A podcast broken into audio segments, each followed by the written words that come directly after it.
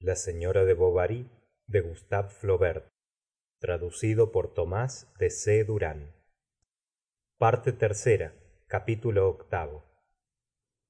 Preguntábase mientras andaba qué le diré por dónde empezaré y á medida que avanzaba reconocía los árboles los juncos marinos sobre la colina el castillo abajo volvía á encontrar las sensaciones de su primera ternura y su pobre corazón comprimido dilatábase amorosamente.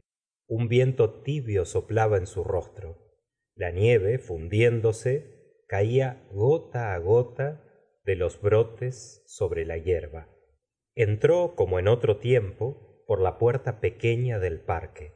Llegó al patio de honor que bordeaba una doble fila de copudos tilos que balanceaban silbando sus largas ramas. Los perros ladraban todos sin que nadie apareciese. Subió la larga escalera derecha con balaustradas de madera que conducía al corredor con pavimento de baldosas polvorientas en el que se abrían varios cuartos en fila como en los monasterios ó en las posadas. El de él estaba á un extremo en el fondo á la izquierda.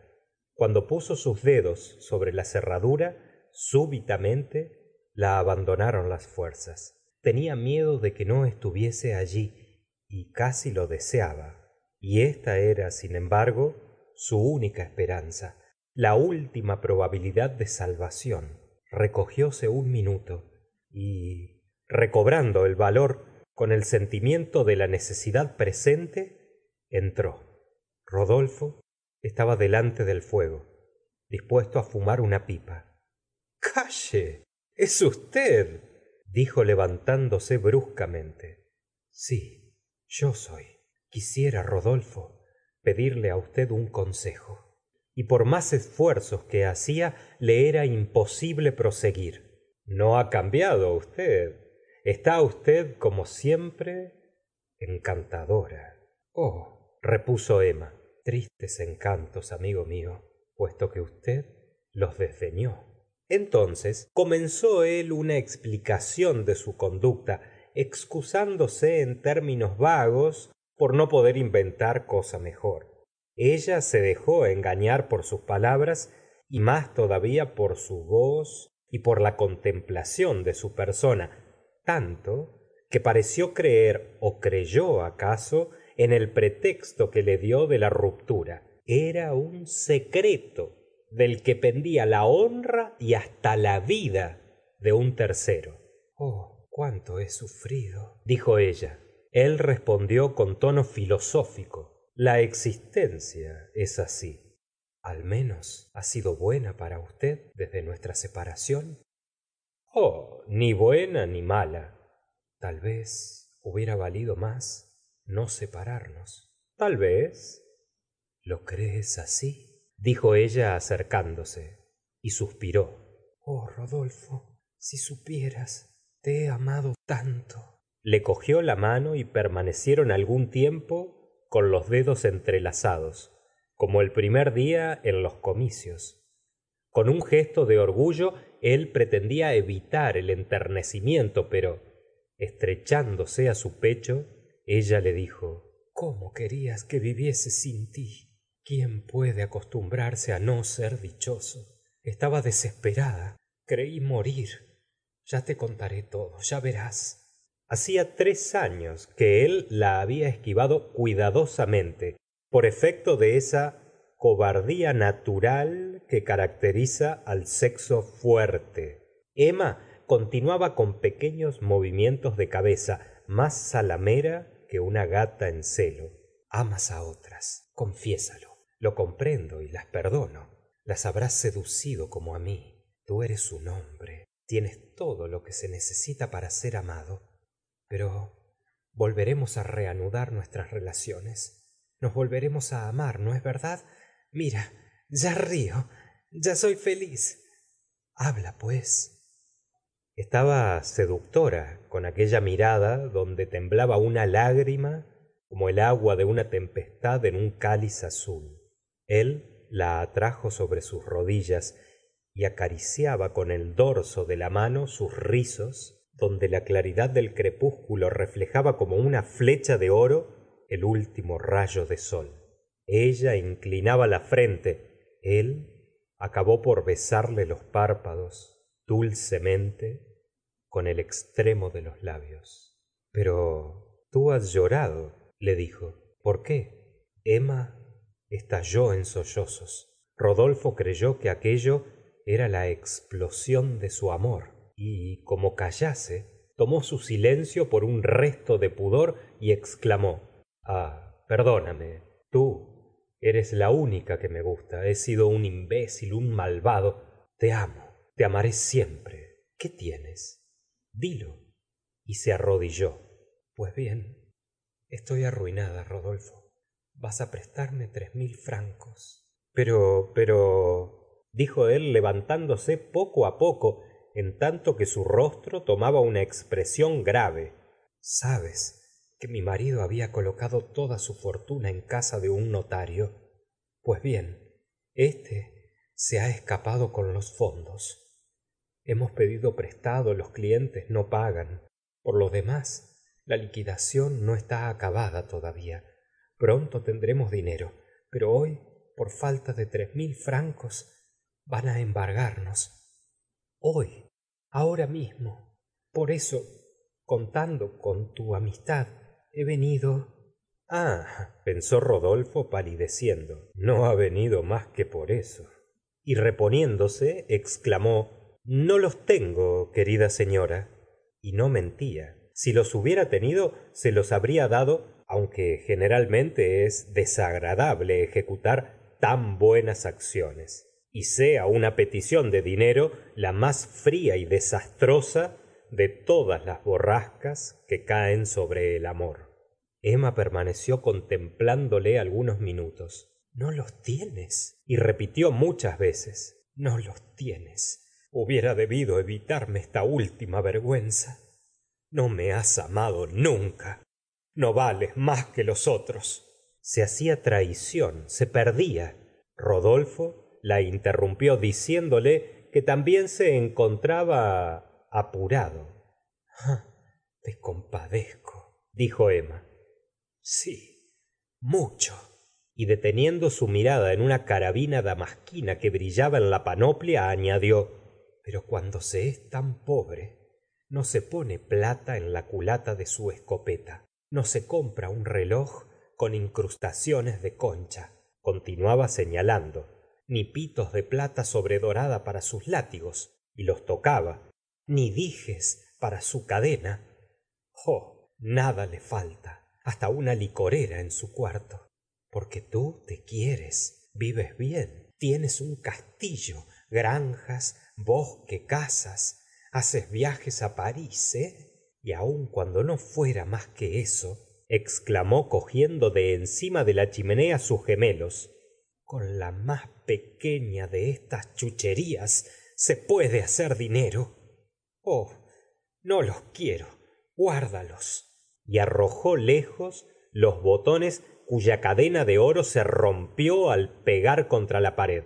Yo en cambio te lo hubiera dado todo. Todo lo hubiera vendido hubiera trabajado con mis manos hubiera mendigado por los caminos por una sonrisa por una mirada por oírte decir gracias y tú permaneces tranquilamente en tu butaca como si ya no me hubieras hecho sufrir bastante.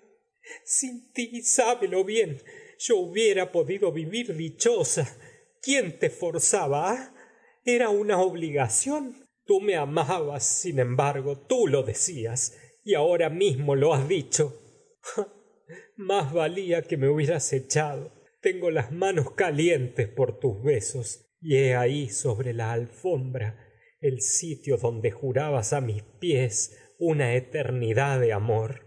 Me has hecho creer en él. Me has arrastrado durante dos años al más magnífico y más suave de los ensueños. Ay nuestros proyectos de viaje te acuerdas tu carta. Me desgarró el corazón y luego cuando acudo á él á él que es rico dichoso libre para implorar un socorro que el primer desconocido me prestaría. Suplicante y trayéndole toda mi ternura me rechaza porque esto le costaría tres mil francos. No los tengo respondió rodolfo con esa calma perfecta con que se cubren como un escudo las cóleras resignadas. Emma salió.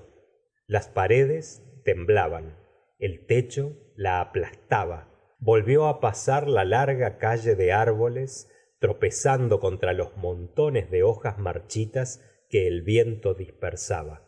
Por fin llegó á paso de lobo ante la verja y se rompió las uñas en la cerradura. Tanto se apresuró por abrirla. Cien pasos más allá sin aliento próxima á caer se detuvo y volviéndose divisó una vez más el impasible castillo con el parque los jardines los tres patios y todas las ventanas de la fachada. Quedó desvanecida de estupor y sin tener conciencia de sí misma más que por el latido de sus arterias que creía oír escaparse como una ensordecedora música que llenaba el campo. El suelo bajo sus pies estaba más removido que una onda y los surcos le parecían inmensas olas obscuras que reventaban. Todo cuanto había en su cabeza de reminiscencias de ideas se escapaba á la vez de un solo salto como las mil piezas de un fuego de artificio. Vió á su padre el gabinete de lheureux su cuarto de allá abajo otro paisaje. La locura le asaltaba tuvo miedo y volvió á reponerse de una manera confusa es verdad porque no recordaba absolutamente la causa de su horrible estado es decir la cuestión de dinero. No sufría más que en su amor y sentía que su alma la abandonaba por aquel recuerdo como los heridos al agonizar sienten la existencia que se va por la herida que sangra. La noche caía las cornejas volaban. Le pareció de repente que glóbulos de color de fuego brillaban en el aire como balas fulminantes aplastándose y que giraban giraban para ir á fundirse sobre la nieve entre las ramas de los árboles. En medio de cada uno de ellos aparecía la figura de rodolfo. Multiplicábanse se le acercaban penetraban en ella. Todo desapareció. Reconoció las luces de las casas que brillaban á lo lejos entre la niebla. Entonces su situación se le presentó semejante á un abismo. Jadeaba hasta rompérsele el pecho. Después en un transporte de heroísmo que casi la ponía alegre descendió la cuesta corriendo. Atravesó el puente de las vacas la avenida el mercado y llegó ante la tienda del farmacéutico. No había nadie en ella iba á entrar pero al ruido de la campanilla podían venir deslizándose por la barrera conteniendo el aliento palpando las paredes se adelantó hasta el umbral de la cocina donde ardía una cazuela puesta sobre el horno. Justino en mangas de camisa llevaba un plato. Ah están comiendo. Esperemos justino volvió. Ella llamó en la vidriera. Salió el muchacho la llave de allá arriba. Dónde están las cómo y la miraba completamente asombrado por la palidez de su cara que resaltaba en blanco sobre el fondo negro de la noche. Emma le pareció extremadamente hermosa y majestuosa como un fantasma. Sin comprender lo que quería presentía algo terrible. Ella continuó rápidamente en voz baja dulce insinuante. La quiero dámela. Como el tabique era delgado oíase el ruido de los tenedores sobre los platos en el comedor. Emma pretextó tener que matar los ratones que la impedían dormir. Seria preciso que se lo advirtiese al señor. No quédate. Y luego con aire indiferente no vale la pena. Yo se lo diré vamos alúmbrame. Entró en el corredor donde daba la puerta del laboratorio. Había en la pared una llave con la etiqueta capharnaum justino gritaba el boticario que se impacientaba. Subamos. Y justino la siguió. La llave dio vuelta en la cerradura y ella fue derecha hacia la tercera tabla. Tan bien la guiaba su recuerdo cogió el frasco azul quitó el tapón metió su mano y retirándola llena de un polvo blanco se puso á comérselo. Deténgase usted exclamó él arrojándose sobre ella. Cállate vendrían el se desesperaba quería gritar. No digas nada de esto todo recaería sobre tu amo. Después se volvió súbitamente calmada y casi con la tranquilidad de un deber cumplido. Cuando carlos atontado por la noticia del embargo había entrado en su casa emma acababa de salir. Gritó lloró se desmayó pero emma no volvía. Dónde podía estar envió á felicidad á casa de m homais de tuvache de lheureux al león de oro á mil partes y en las intermitencias de su angustia veía aniquilada su consideración perdida su fortuna roto el porvenir de berta. Y por qué ni una palabra. Esperó hasta las seis. Por fin no pudiendo contenerse y suponiendo que había partido á rouen tomó la carretera anduvo media legua esperó aún y tornó. Emma estaba ya de vuelta. Qué ha sucedido aquí qué es esto explícame ella se sentó ante un secretaire y escribió una carta que cerró lentamente sellándola con cuidado y poniendo la fecha del día y la hora. Después dijo con tono solemne léela mañana. Hasta entonces te ruego que no me dirijas ni una sola pregunta ni una sola pero oh déjame. Y se acostó en su lecho. Un sabor acre que sentía en la boca la despertó. Entrevió á carlos y volvió á cerrar los ojos. Estudiábase cuidadosamente para ver si padecía pero no nada todavía. Oía el ruido de la péndula el del fuego y la respiración de carlos de pie junto á su lecho. Ah pensaba la muerte es poca cosa. Voy á dormirme y todo habrá concluido bebió un sorbo de agua y se volvió hacia la pared. Aquel horrible sabor de tinta continuaba. Tengo sed mucha sed dijo qué sientes preguntó carlos alargándole un vaso. Nada. Abre la ventana me ahogo. Y fue acometida por unas náuseas tan repentinas que apenas tuvo tiempo para coger su pañuelo de debajo de la almohada. Tíralo le dijo. tíralo. Carlos siguió preguntándole. Ella no respondía. Manteníase inmóvil temiendo que la más pequeña emoción la hiciese vomitar. Sentía un frío glacial que le subía desde los pies hasta el corazón. Ah ya empieza murmuró qué dices movía su cabeza con un movimiento dulce lleno de angustia y abriendo incesantemente las mandíbulas como si tuviera sobre la lengua algo muy pesado. A las ocho volvieron á reaparecer los vómitos. Carlos observó que había en el fondo de la palangana una especie de pozo blanco pegado á la porcelana. Es extraordinario es singular repetía.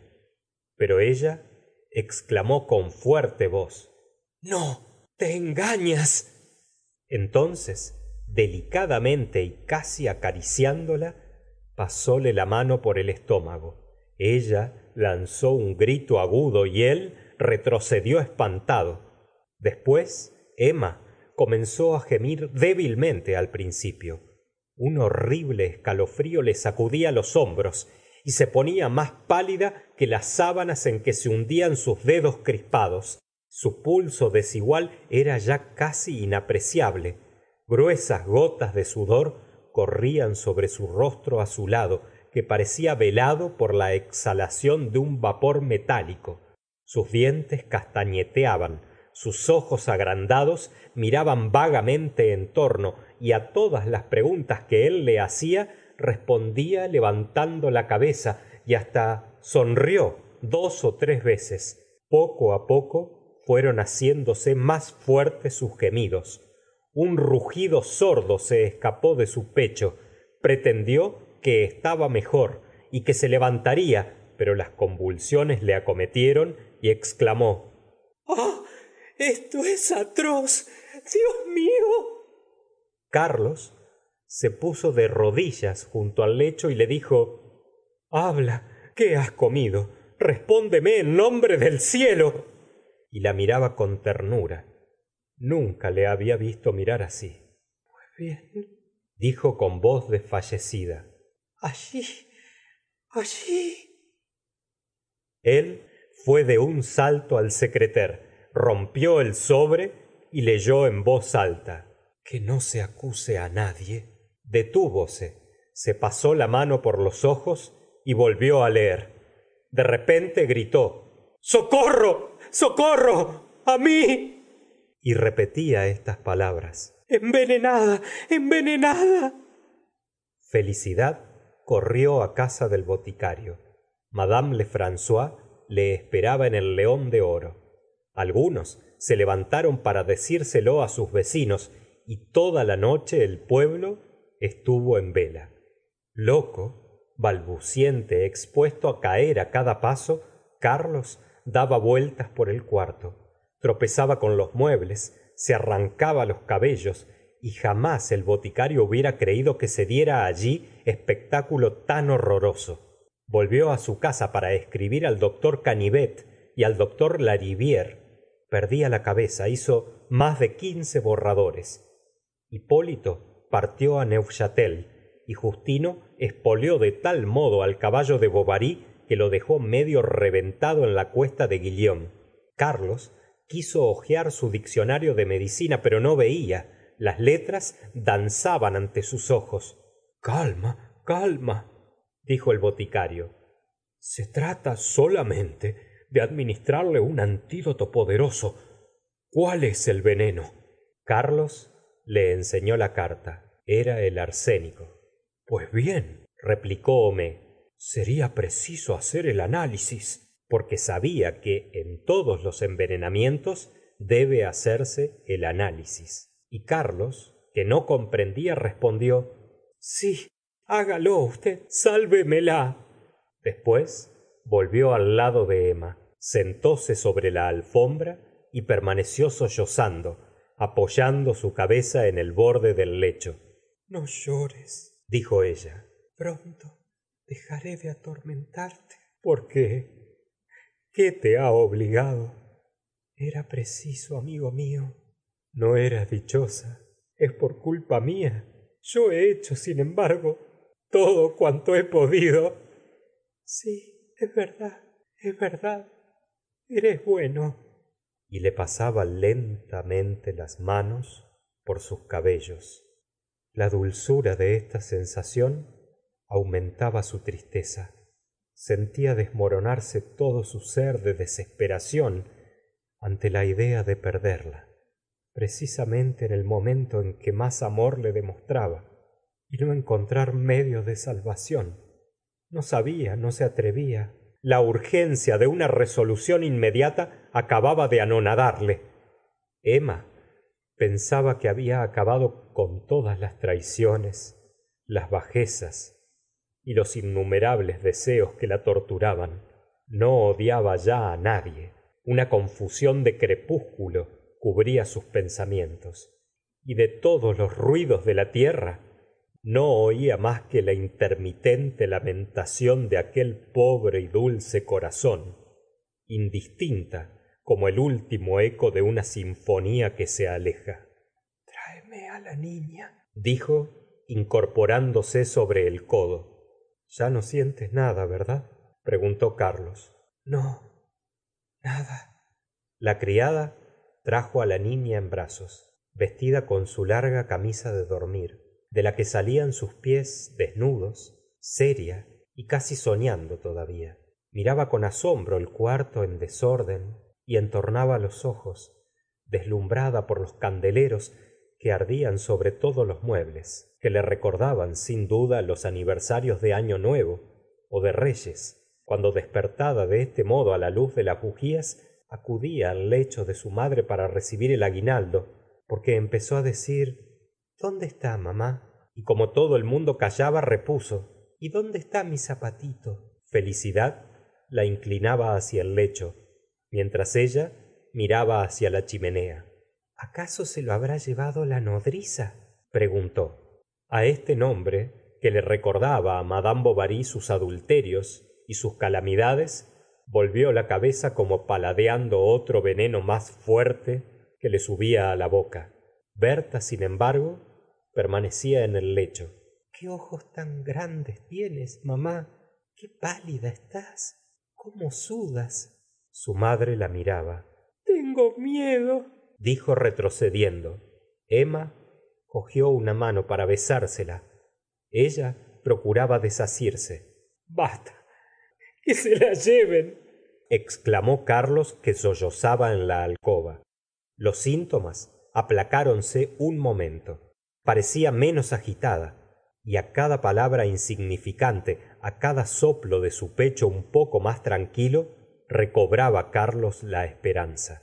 Por fin cuando entró canivet se arrojó llorando en sus brazos. Ah es usted. Gracias.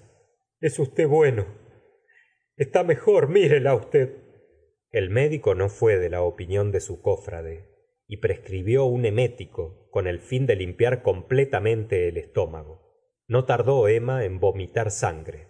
Sus labios se cerraron más tenia los miembros crispados el cuerpo cubierto de manchas pardas y su pulso se deslizaba entre los dedos que lo tomaban como un hilo tendido como una cuerda de arpa próxima á romperse. Luego comenzó á gritar horriblemente maldecía al veneno lo insultaba le suplicaba que apresurase sus efectos y rechazaba con sus brazos todo cuanto carlos más agonizante que ella se esforzaba en hacerle beber. Este estaba de pie con el pañuelo sobre los labios llorando sofocado por los sollozos que lo sacudían de pies á cabeza. Felicidad corría de aquí para allá en el cuarto. Homais inmóvil lanzaba grandes suspiros. Y m canivet guardando siempre su aplomo comenzaba á sentirse turbado. Diablo. Sin embargo se ha purgado y desde el momento que cesa la causa el efecto debe cesar repuso homais es evidente. Salvadla exclamaba bovary sin escuchar al farmacéutico que se atrevía á lanzar esta hipótesis. Tal vez sea un paroxismo saludable. Iba canivet á administrarle la theriaca cuando se oyó el chasquido de un látigo. Los cristales temblaron y una silla de posta que arrastraban tres caballos enlodados hasta las orejas desembocó súbitamente por la esquina del mercado. Era el doctor lariviére la aparición de un dios no hubiera causado mayor sensación. Bovary alzó sus brazos. Canivet se detuvo. Homais se quitó su gorro griego mucho antes de que el doctor entrase pertenecía el célebre médico á la gran escuela quirúrgica procedente de billat á aquella generación desaparecida ya de prácticos filosóficos que amaban su arte con amor fanático ejerciéndolo con exaltación y sagacidad. Todo temblaba en el hospital cuando él se encolerizaba y sus discípulos venerábanle de tal modo que apenas establecidos esforzábanse en imitarle en lo posible hasta el punto de que llevaban en las poblaciones donde ejercían una larga levita negra igual á la suya cuyas mangas cubrían un tanto sus manos carnosas hermosas manos que jamás llevaban guantes como para estar más prontas á sumergirse en las miserias. Desdeñoso hacia las cruces los títulos y las academias hospitalario liberal patriarcal con los pobres y practicando la virtud sin creer en ella casi hubiera pasado por un santo si lo refinado de su talento no lo hubiera hecho pasar por un demonio. Su mirada más cortante que sus bisturís penetraba en el alma desarticulando toda mentira á través de las agitaciones y los pudores. Y así vivía lleno de esa majestad que da á la conciencia de un gran talento la riqueza y cuarenta años de una existencia laboriosa é irreprochable. Apenas entró frunció el entrecejo al advertir la faz cadavérica de emma tendida de espaldas y con la boca abierta. Después afectando oír á canivet pasábase el índice por debajo de la nariz repitiendo está bien está bien pero se encogió pausadamente de hombros. Bovary lo observó se miraron y aquel hombre tan acostumbrado á ver dolores no pudo contener una lágrima. Quiso llevarse á canivet á la habitación inmediata y carlos lo siguió. Está muy mala no es verdad si le pusiéramos sinapismos. En fin no sé. Encuentre usted algo. Usted que ha salvado á tantos le decía carlos rodeándole el cuerpo con ambos brazos y contemplándole de un modo suplicante. Vamos vamos muchacho. Valor. Dijo y se apartó. Nada queda que hacer. Se va usted volveré. Salió como para dar una orden al postillon con m canivet que no se preocupaba de ver morir á emma entre sus manos el boticario se unió á ellos en la plaza. Por temperamento no podía separarse de los hombres célebres. Así es que conjuró á m lariviére para que le hiciese el honor de aceptar un almuerzo. Envióse en seguida á buscar pichones al león de oro. Todas las chuletas que había á la carnicería crema á casa de tuvache y huevos á la de lestiboudois el boticario ayudaba en persona á los preparativos en tanto que mad homais decía ajustando los cordones de su camisola. Usted perdonará señor porque en nuestro país cuando uno no se previene la víspera los vasos con pie interrumpió homais si estuviéramos en la ciudad tendríamos á lo menos el recurso de los pies rellenos. Cállate. A la mesa doctor. Juzgó necesario después de los primeros platos suministrar algunos detalles respecto á la catástrofe. Tenemos primero una sensación de sequedad en la faringe después dolores insoportables en el epigastrio superpurgación coma. Cómo se ha envenenado lo ignoro doctor y hasta no sé cómo ha podido procurarse ese ácido arsénico. Justino que traía á la sazón una pila de platos fue acometido de un gran temblor. Qué tienes preguntóle el boticario. El joven lo dejó caer todo promoviendo un gran estrépito. Imbécil exclamó homais torpe zafio asno de pronto reportándose dijo he querido doctor hacer el análisis y primo he introducido delicadamente en un tubo. Mejor hubiera sido dijo el cirujano introducir los dedos en su garganta su colega callaba habiendo sufrido hacia poco una fuerte reprimenda á propósito de su emético de modo que aquel buen canivet tan arrogante y locuaz cuando lo del pie estaba hoy muy modesto y sonreía sin cesar dando á todo su aprobación. Homais se esponjaba en su orgullo de anfitrión y el aflictivo recuerdo de bovary contribuía vagamente á su placer por la comparación egoísta que hacía sobre sí mismo. Además la presencia del doctor le transportaba desarrollaba su erudición citaba revueltos las cantáricas el upas el manzanillo la víbora.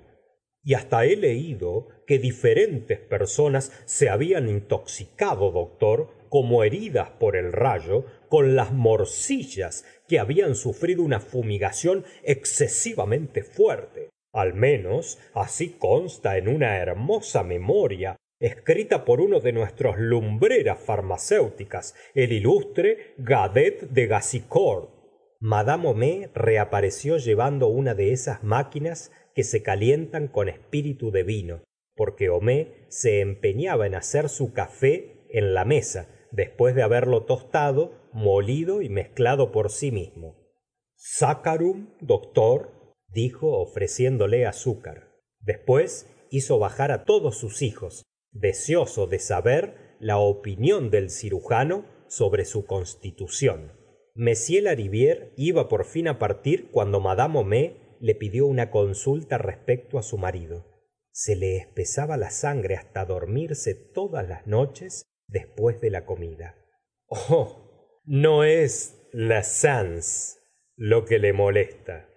Y sonriendo un poco por este calambur que pasó inadvertido el doctor abrió la puerta pero la farmacia rebosaba de gente y le costó mucho trabajo desembarazarse. De m tuvache que temía que su esposa padeciese una fluxión de pecho porque tenia costumbre de escupir en la ceniza de que sentía á veces hambre canina de mad caron que tenia picazones de lheureux que padecía vértigos de lestiboudois pues tenia un reumatismo y de mad lefrancois que padecía acideces. Por último los tres caballos arrancaron y todo el mundo convino en que el doctor había estado poco complaciente.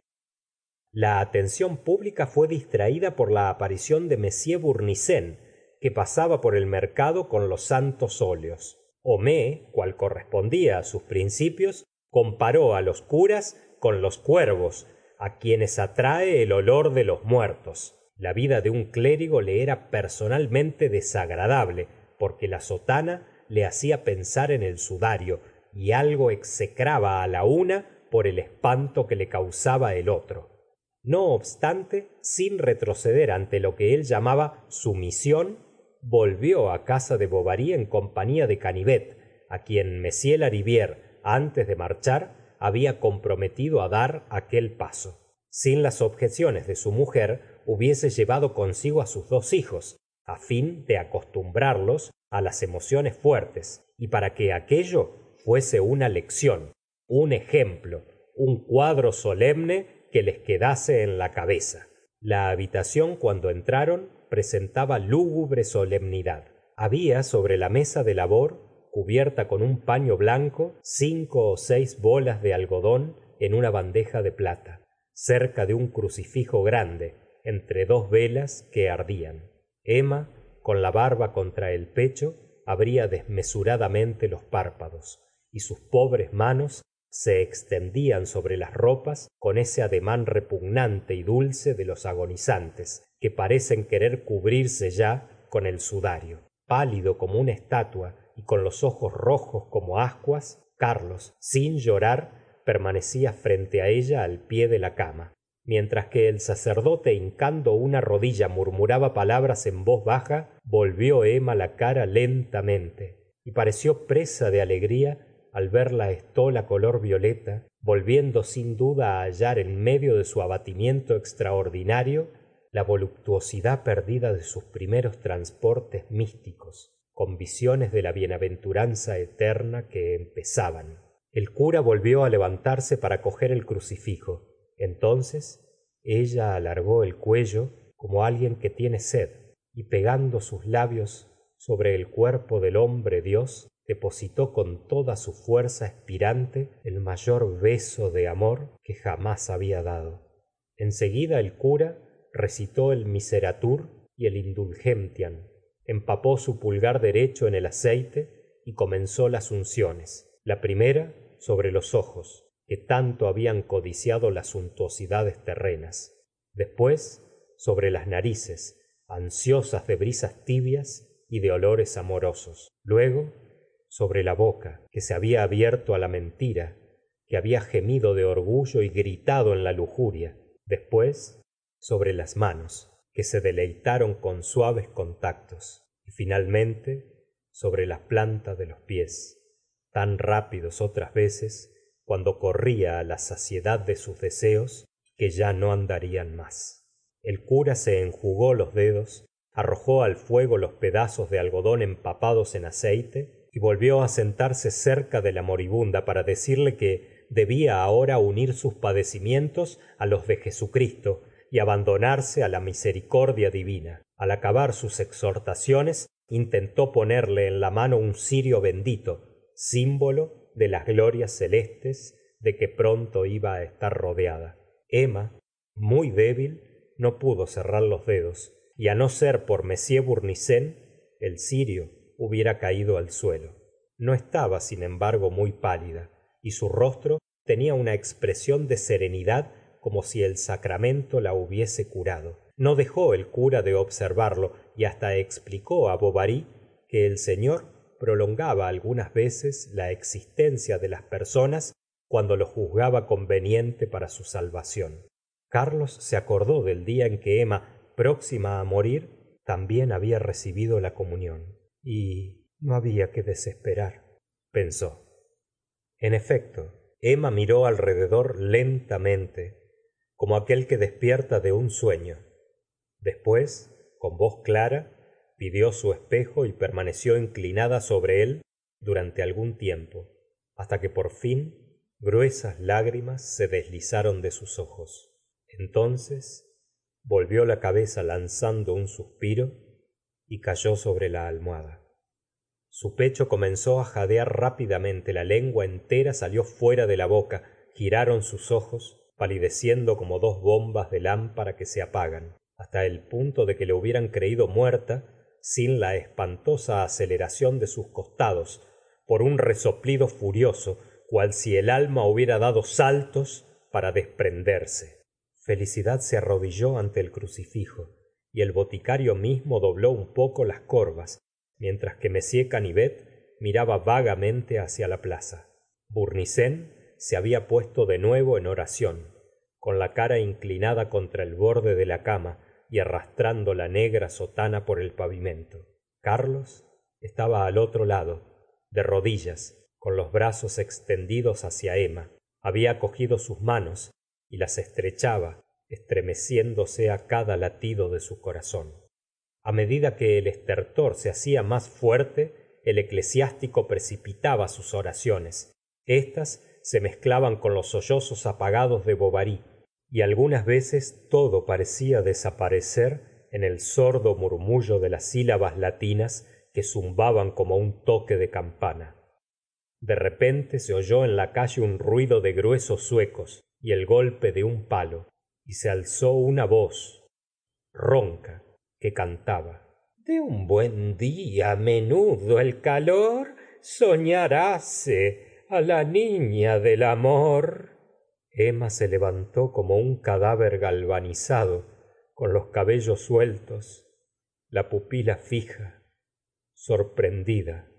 Para juntar diligente las espigas que abate la hoz mi encantadora nanita se inclina hacia el surco que vida les dio el ciego exclamó y se puso á reir con una risa atroz frenética desesperada creyendo ver la faz repugnante del miserable que se alzaba en las tinieblas eternas como un espantajo. Sopla muy fuerte este día y la corta falda vuela una convulsión la abatió sobre el lecho.